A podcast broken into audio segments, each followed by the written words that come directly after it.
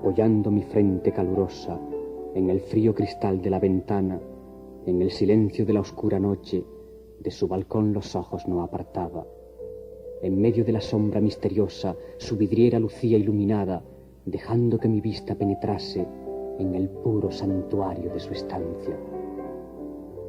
Pálido como el mármol el semblante, la blonda cabellera destrenzada, acariciando sus sedosas ondas sus hombros de alabastro y su garganta, mis ojos la veían, y mis ojos, al verla tan hermosa, se turbaban. Mirábase al espejo, dulcemente sonreía su bella imagen lánguida, y sus mudas lisonjas al espejo con un beso dulcísimo pagaba. Mas la luz se apagó, la visión pura desvanecióse como sombra vana, y dormido quedé, dándome celos el cristal que su boca acariciara.